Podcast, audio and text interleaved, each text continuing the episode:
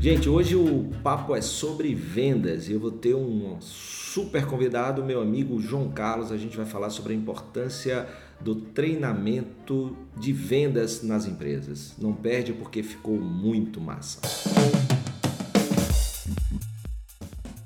Oi, tudo bem?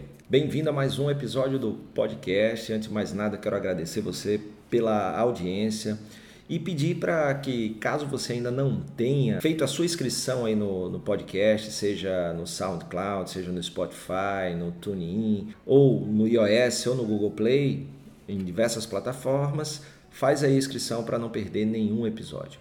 No episódio de hoje eu tenho novamente um querido convidado, João Carlos. João Carlos é um grande amigo e tem atuado com muita maestria em vendas e desenvolveu há, há um tempo, foi um dos primeiros que eu, que eu conheci, uma ferramenta muito bacana para vendas através do WhatsApp.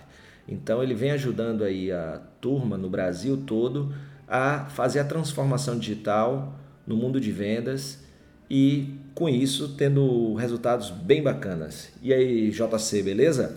Beleza, Fred Alecrim, beleza, meus amigos aí do seu podcast, que já é sucesso no Brasil, né? Muito feliz, parceiro. Muito feliz de estar vendo aí o público né, se interessando cada vez mais por empreendedorismo, por insights legais, que você aí, com muita maestria, nos ajuda a aprender mais do que você vê aí mundo afora, né? Que você agora é internacional, né? Muito bem, meu amigo. Então, é, hoje o nosso papo vai ser treinamento. Eu já fiz aí um episódio recentemente sobre o melhor treinamento é não treinar. E hoje a gente vai falar sobre a importância de treinar. Então você que está me ouvindo aí deve estar tá pensando, poxa, mas isso não é uma contradição? Na verdade é uma complementação. Porque o que acontece são dois polos, sabe, João? Primeiro, a gente às vezes encontra empresas que não acreditam em treinamento e do outro lado, a gente encontra empresas que acreditam que tudo se resolve com treinamento. E o que eu falo nesse podcast é que nem tudo se resolve com treinamento, que muitas vezes é a cultura da empresa que precisa melhorar, são os hábitos, são os comportamentos e não um treinamento que vai resolver uma questão muito mais profunda. Mas vamos falar do nosso episódio hoje, que é sobre treinamento com foco em vendas. E aí eu quero começar com uma frase que eu gosto muito, que diz que o melhor treinamento não informa, ele forma. E aí, o que é que você acha? Muito bacana essa temática, ela me apetece muito porque vale salientar que o meu maior mentor de treinamentos aí foi você, né? Primeiro começando como seu aluno, né? Enquanto você treinava a nossa equipe lá na Potiguar Honda em Natal e hoje como parceiro aí de jornadas, né? Então você me, você me treinou para treinar outras pessoas e eu aproveito aí em público para lhe agradecer por isso, né? Pô, valeu, mas mais do que merecido, né? A gente acaba recomendando também pessoas que que têm competência, que tem. Eu sempre vi em você esse futuro que você agora já realiza com, com muita competência. Mas vamos lá, eu, eu acho interessante, Fred, a gente pensar, é, antes de falar do treinamento corporativo, treinamento dos vendedores, treinamento dos gestores. Vamos pensar um pouco aí no esporte, né? Por que, que os atletas de alta performance são os que mais treinam? Então, o que faz o atleta subir a performance é a quantidade de treinamento, a metodologia do treinamento, o, o, o como que ele está sendo conduzido aí para alcançar a alta performance. Então, eu responderia essa sua primeira pergunta dessa forma. Eu acredito que o treinamento né? Ele é uma busca constante por resultado. E é até interessante falar isso de busca constante, porque o treinamento não termina. Né? Vou, vou parafrasear o Murilo Gun quando ele fala, né? Você não pode nunca dizer eu terminei os estudos, né? Então eu terminei o treinamento, não, porque o treinamento não termina.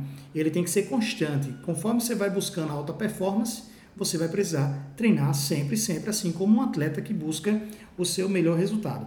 Então acredito muito que o, o alta performance, o, o treinamento, né, eles vão caminhar sempre lado a lado. E se você trabalha com pessoas, sempre você vai precisar treinar essas pessoas. É interessante quando se fala o melhor é não treinar. Seria o um mundo ideal se a gente não precisasse tanto de que as pessoas estivessem se renovando, buscando aí os seus é, resultados cada vez mais satisfatórios e principalmente mutantes, porque o que eu esperava há um ano da minha empresa não é mais o que eu espero hoje, às vezes o propósito ele segue em outra direção, né? o objetivo da minha empresa ele muda e assim né, o meu treinamento vai mudar assim como a metodologia e as pessoas também elas mudam e pulam de fases, né?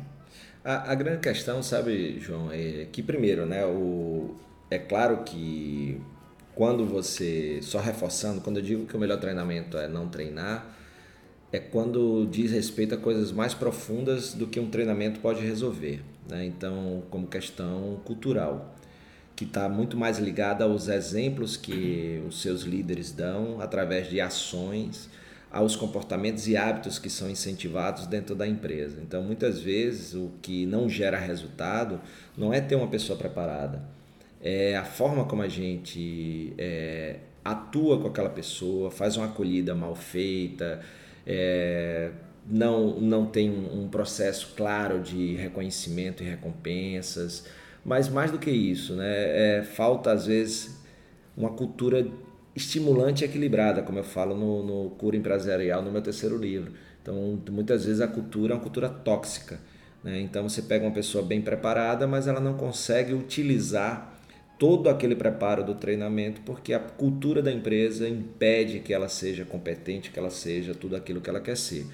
Agora, quando a gente fala é, na necessidade de treinamento, eu sou um defensor do treinamento. Aprendi com o meu, meu querido amigo, o guru do varejo de Mussayane, que o melhor momento para treinar é logo no início. Né, que é o que ele chama de TIF, TIF, treinamento inicial forte. E que muitas vezes as empresas, por só contratarem quando estão precisando, a necessidade é tão grande que fazem muito rápido esse processo de treinamento.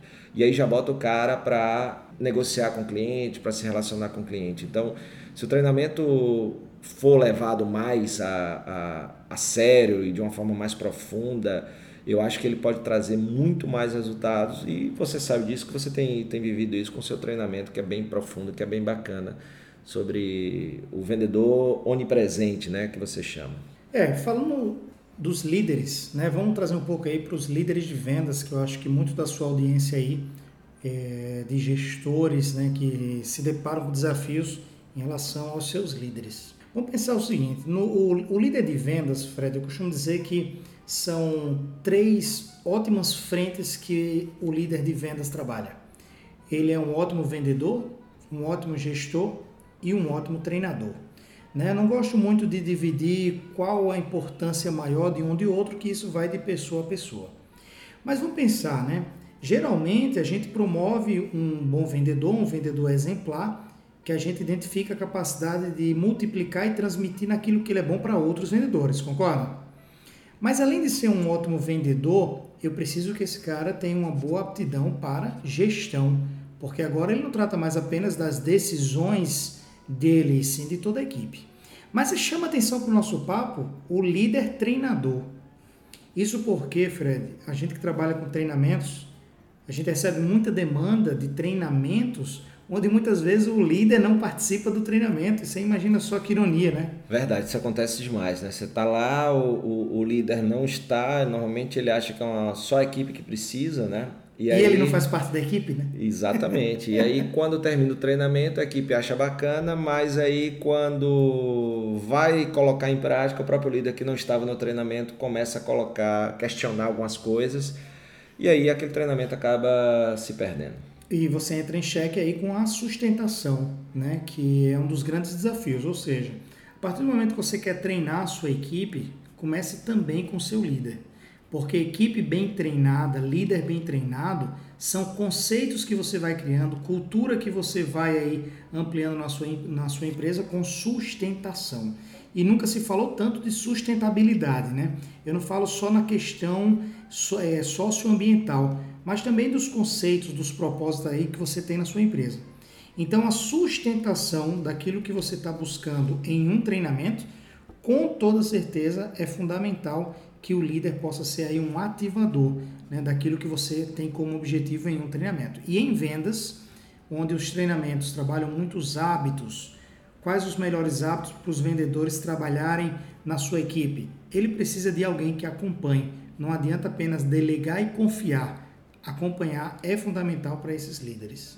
E eu me lembro que há, há um tempo atrás, faz um tempinho, a gente estava falando sobre a dificuldade da, de você, após um treinamento, o que fica do treinamento e como a retenção, é, por mais que no início você tenha ali o resultado, vê o resultado acontecendo, mas vai, o tempo vai passando, o tempo vai passando e os padrões é, de a, comportamentais e ações que foram de uma certa maneira alterados pelo treinamento acabam voltando aos padrões anteriores. Lembra desse papo que a gente teve aí há um, há um tempo? E aí a gente conversando, eu me lembro de ter falado para você que a chave disso era o líder, né? E que eu até fazia muitas vezes, quando a empresa assim permitia, de começar o mesmo treinamento, fazia dois treinamentos para o líder. O primeiro treinamento era ele como aluno, ou seja, eu implemento, eu, eu faço o treinamento para o líder como se ele fosse o vendedor, para ele saber o que é que a equipe dele vai receber.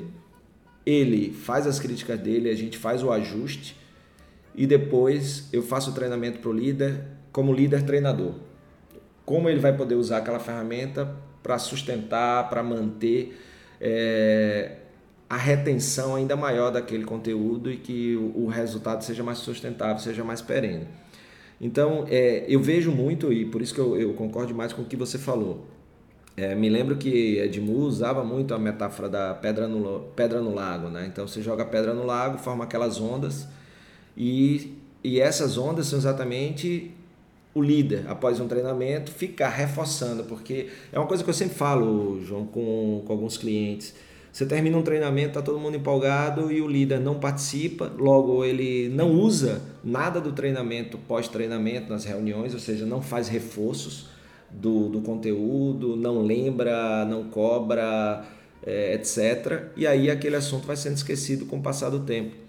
Então é muito importante que o líder tenha esse repasse integral, ele como vendedor e depois ele como treinador, para que ele possa ser a ferramenta, aquela pedra no lago que vai manter as ondas, que vai manter aquele treinamento vivo, o quanto ele ainda é, gerar resultados. Até porque a, a mudança, a transformação que a gente quer que aconteça não acontece logo após o treinamento, ele precisa né, ser alimentado, senão os velhos hábitos voltam a funcionar. É bem interessante, Fred, porque isso me faz lembrar um pouco do nosso papo que a gente teve alguns meses, né? Faz, faz tempo que você anda meio sumido, né? É, as pessoas, elas costumeiramente, elas voltam para sua zona de conforto, né? Isso aí acontece comigo, acontece com você, acontece com quem está ouvindo aqui o nosso podcast. O, o a, zona, a zona de conforto, ela é muito, é muito atrativa para o nosso cérebro, né?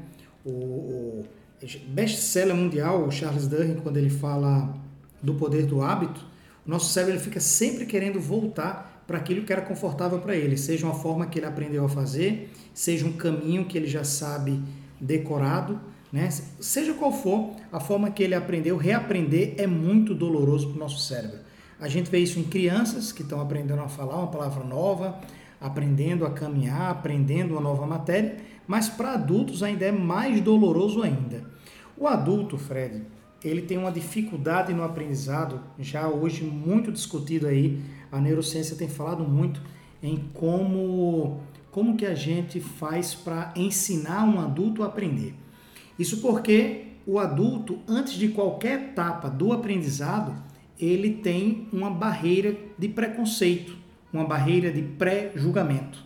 Porque antes de saber daquele determinado assunto, daquele determinado método, ele já cria um bloqueio que é um mecanismo de defesa no seu cérebro.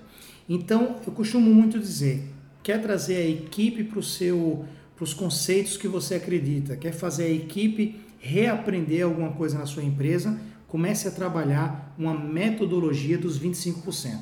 É uma maneira básica de ensinar aí com 25% como cada pessoa aprende, né? Costumeiramente se fala, o adulto aprende 25% do que ouve. Então você, líder que está ouvindo, quer treinar sua equipe, se você apenas falar, falar, falar, falar, ele vai aprender apenas 25%, muito provavelmente, do que você falou. Isso porque o adulto ele precisa assimilar o conteúdo. Então, se você tanto fala de um determinado assunto ou um método que você quer implantar e você também mostra, o adulto ele também assimila 25% do que vê. E aí veja só, Fred, 50% do que o adulto aprende ou assimila é naquilo que ele ouve e vê ao mesmo tempo. Ou seja, se você vai treinar sua equipe, fale para ele como fazer, mas mostre-me como fazer também. E se você fizer o adulto sentir aquele método, se você entrega, né, se você aplica o conceito da tangibilidade, fazer ele sentir aquilo que você está falando, você amplia para mais 25% e eu tenho aí 75% de aprendizado. Na física fala que nenhuma máquina é 100% perfeita, mas a gente chega muito próximo da perfeição do aprendizado se o adulto ele tem a capacidade de praticar o que você está ensinando, sentir aquilo que você mostrou e falou, mostrar e ouvir aquilo, aquele todo o conteúdo, aquela prática, a metodologia que você está tratando.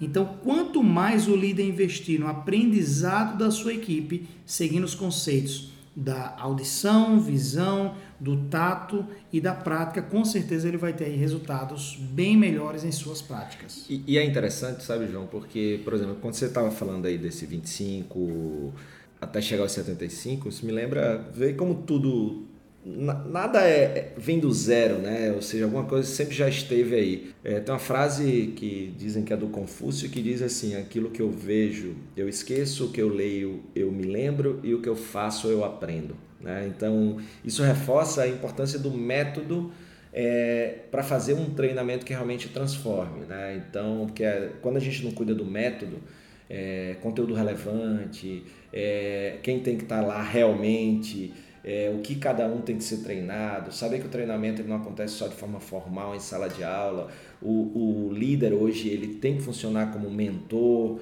como é, um coach, para que possa subir de patamar a, os membros da sua equipe. Então você tem várias formas de, de promover essa transformação, né? o treinamento formal, a mentoria, é, você tem, mas principalmente a prática né? que, que os treinamentos eles valorizem muito a prática, o aprender fazendo é, é muito importante. Não colocar o cara já para vender na frente do cliente, não, não é isso. Né? É, ele tem um laboratório, ele treinar, mas treinar no ambiente o mais parecido possível com o que ele vai enfrentar.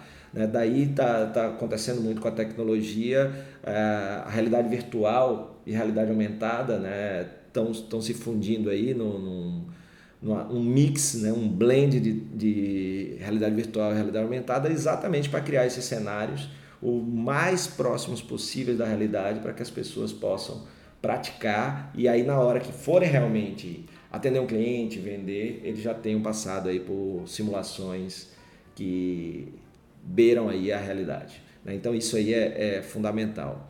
Uma outra coisa assim super importante para a gente pensar né? É, é, que esse treinamento, ele além de ter conteúdo, além de ter a, as pessoas certas, tem que ter o, o, momento certo, tem que ser bem comunicado, é, porque é muito importante que as pessoas queiram estar né, no treinamento. Então, principalmente, você falou uma coisa aí do, do, do, sentido, né? E tem uma frase que, que diz assim, né? Se faz sentir, faz sentido.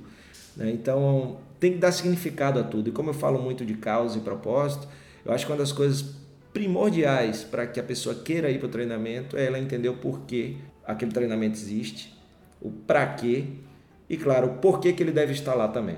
E o que se espera disso. Né? Então, normalmente, algumas empresas pecam nessa comunicação. Comunicam que vai haver o treinamento que todo mundo tem que ir. Aí, às vezes, o cara vai e diz, por que, que eu estava aqui? Ou vai porque é obriga obrigação. Então tá lá, mas não tá 100%, né? Não tá lá com a sua atenção total, ou seja, presente com a sua presença, mente, coração e corpo. Então é, é fundamental cuidar também desses aspectos da comunicação, do propósito, do significado do treinamento para a empresa, para quem está lá e que e claro, né, para o cliente e para o mundo. Né? Eu acho que isso aí faz, faz sentido. Para a gente encerrar esse papo, João, o que, é que você tem visto aí por aí e quais são as dicas que você daria para quem quer melhorar os resultados dos seus treinamentos corporativos em vendas? Fred, número um, tenho pregado muito aí nas consultorias, nos trabalhos que a gente tem feito, é qual a ferramenta que você está disponibilizando para a sua equipe trabalhar melhor. Né? E eu digo ferramentas das mais diversas formas, né? Qual a dificuldade que está sendo para o seu vendedor ele ter um portfólio atualizado, qual a dificuldade está sendo para o seu vendedor ter um mostruário tangível no showroom? Né? Você veja, a gente está no ano 2019, e eu fui numa, numa loja de eletrônicos outro dia, querendo comprar um, um, um dispositivo para o meu celular e eles não tinham amostra, né? tinha dentro da caixa. pedi para retirar na caixa e, surpreendentemente, numa loja conceito, eles disseram que não poderiam tirar da, da caixa. Né? Eu fiquei muito, muito reflexivo com isso aí. Né? Por exemplo, esse é um caso que o problema não é o treinamento. Né? Vocês, assim, e nem o vendedor. Exato. Então, cai sobre o que eu falei. Às vezes o melhor treinamento é não treinar. Então, nesse caso, não é o vendedor que precisa do treinamento. Né? É a empresa que precisa criar condições para que ele venda. Né? Exatamente. Né? Treinamento é uma parte delas, mas se eu não tenho material para o cliente experimentar, showroom com qualidade, eu também dificulto a, a vida do vendedor. É, são, são dados que a gente tem muito ricos né, no segmento que eu atuo com mais intensidade, é o segmento de concessionárias. Né? O cliente que faz o test drive, ele tem uma, uma possibilidade de fechamento em até 70% maior do que o que não faz o test drive. E aí eu falo muito para os meus clientes, né? Quanto dos seus vendedores estão empenhados a fazer o cliente executar um test drive? Isso por quê? Porque o experimento nunca vendeu tanto.